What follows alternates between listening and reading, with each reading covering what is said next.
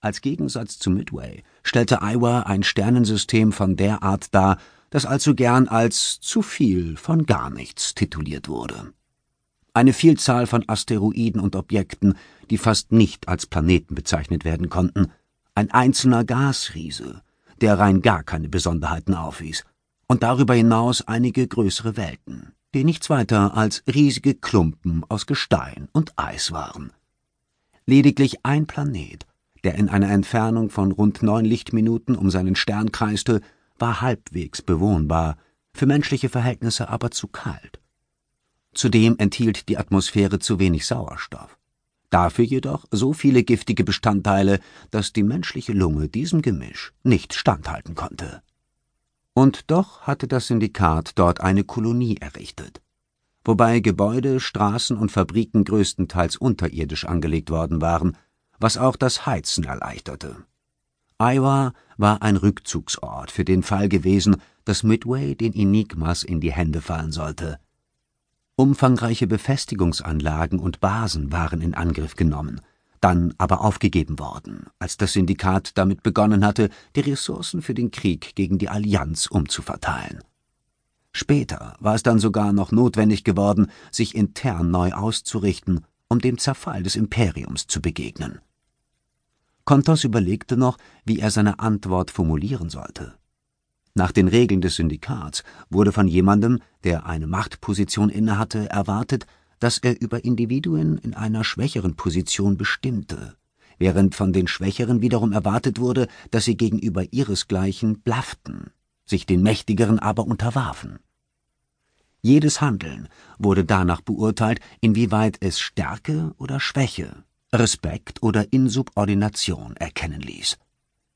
Die Nachricht der CEO des Syndikats war vor etwas mehr als drei Stunden von der bewohnten Welt bei Aiba abgeschickt worden. Und Kontos Antwort würde noch einmal drei Stunden benötigen, um das Gegenüber zu erreichen.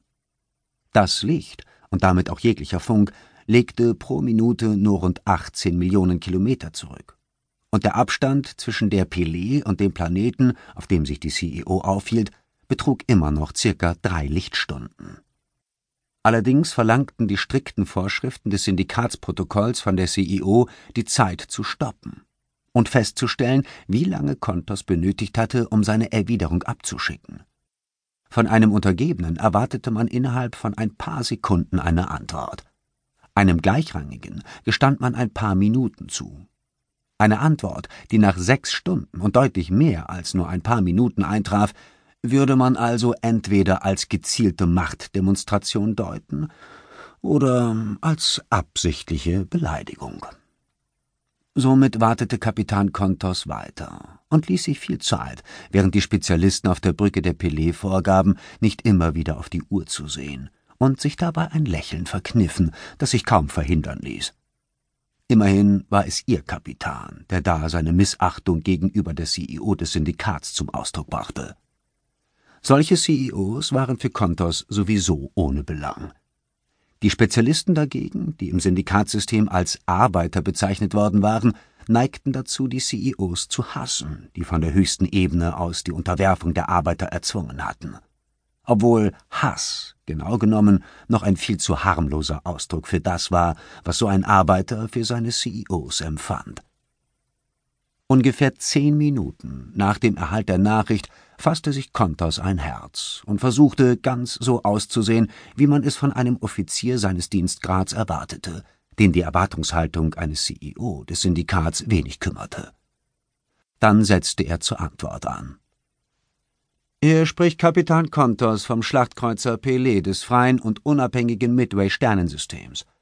Mein Schiff eskortiert den Truppentransporter STTE 458 der Bodenstreitkräfte und mobile Streitkräfte der Syndikatwelten befördert, die von den Midway-Streitkräften im Ulindi-Sternensystem gefangen genommen wurden. Entsprechend unserer bei der Kapitulation getroffenen Vereinbarung werden wir unsere Gefangenen in ihre Obhut übergeben. Machen Sie sich gar nicht erst die Mühe zu behaupten, Sie könnten diese Leute nicht aufnehmen. Wir wissen, dass die Kasernen leer stehen, in denen Iowas Bauarbeiter einquartiert waren. Diese Einrichtungen sind bestens dazu geeignet, die Syndikatsoldaten und die Crewmitglieder aufzunehmen, die sich an Bord unseres Transporters befinden. Dieses Personal muss dann von Ihnen in andere Sternensysteme im Syndikatgebiet weitertransportiert werden, fügte er an. Da er wusste, es würde die CEO vor Wut rasen lassen, von jemandem wie Kontos gesagt zu bekommen, was sie tun sollte. Sobald wir ihr Personal abgesetzt haben, fuhr er dann fort, werden wir nach Midway zurückkehren. Wir hegen keine gegen Iowa gerichteten feindseligen Absichten, und wir werden auch keinen Angriff vornehmen. Ausgenommen natürlich, wir werden angegriffen. In diesem Fall werden wir mit allem zurückschlagen, was dieser Schlachtkreuzer zu bieten hat. Für das Volk. Kontos Ende. Beendete er seine Ausführungen und betonte die Grußformel ganz besonders. CEO Vasquez würde sich über diese Antwort nicht freuen. Aber wenn sie einigermaßen bei Verstand war, würde sie ihre unvermeidlichen Einwände auf ein wenig Empörung und den Verweis auf rechtliche Bestimmungen beschränken.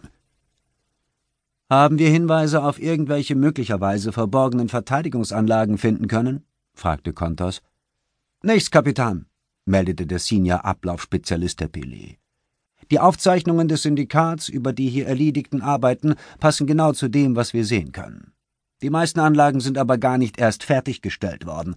Die Baustellen wurden aufgegeben. Es gibt keine Hinweise auf Waffen oder auf die Anwesenheit von Menschen.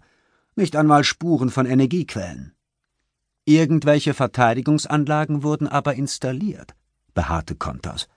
Ich habe dazu Berichte über abgeschlossene Arbeiten in den Dateien gesehen, die wir erbeuten konnten. Ja, Kapitän, aber diese Anlagen sind verwaist. Und nach allem, was unsere Sensoren uns anzeigen, sieht es so aus, als hätte das Syndikat Iowa hinsichtlich Waffen, Sensoren und allem anderen, das sich ohne großen Aufwand abbauen und abtransportieren lässt, komplett ausgeschlachtet. Den Anschein hat es, stimmte Kontos ihm zu. Und sehen Sie mal hier. Die Kommunikation, die wir innerhalb des Sternensystems abfangen, lässt darauf schließen, dass von den Bodenstreitkräften des Syndikats nur eine einzige Kompanie hier geblieben ist. Stimmt das? Mehrere abgefangene Nachrichten weisen darauf hin, Kapitän, erwiderte die Com-Spezialistin in überzeugtem Tonfall. Es gibt nur einen Executive dritten Grades, der sie befehligt. Ein Executive dritten Grades? wiederholte Kontos ungläubig. Das ist der derzeit ranghöchste Befehlshaber der Bodenstreitkräfte des Syndikats auf Iowa? Ja, Kapitän. Es schien unvorstellbar, dass das in jeder Hinsicht überforderte Syndikat einem Executive mit einem so niedrigen Dienstgrad den Oberbefehl über die Streitkräfte bei Iowa übertragen würde. Andererseits gab es in diesem Sternensystem auch nur wenig, das es wert war, verteidigt zu werden. Hätte es nicht die Revolte bei Midway gegeben, dann hätte sich das Syndikat wahrscheinlich komplett aus Iowa zurückgezogen, überlegte Kontos. So leisten sie noch das absolut Notwendigste, damit sie immer noch die Möglichkeit haben, weitere Angriffe von hier zu starten. Suchen Sie nach Hinweisen darauf, ob das Syndikat Ressourcen von hier nach Moria abgezogen hat. Und versuchen Sie, Com-Verkehr aufzufangen, der sich mit der Situation bei Moria und Palau befasst. Scannen Sie nach allem, was Aktivitäten des Syndikats und andere Bedrohungen betrifft. Präsidentin Isseni will jede Information haben, die wir über diesen Kriegsherrn oder Piraten beschaffen können, der angeblich in der Region nahe dem Maria-Sternensystem sein Unwesen treibt. Von da an konnten sie nur noch warten, während sich Schlachtkreuzer und Truppentransporter im Schneckentempo von 0,15 Licht der bewohnten Welt näherten. 45.000 Kilometer in der Sekunde waren auf einem Planeten eine ungeheure Geschwindigkeit. Doch im Weltall kreisten Welten im Abstand von Millionen oder Milliarden Kilometern um einen Stern. Und da dauerte es selbst bei dieser Geschwindigkeit eine ganze Weile, um Entfernungen zu überbrücken, die so gewaltig waren, dass der menschliche Verstand sich eigentlich keine genaue Vorstellung davon machen konnte.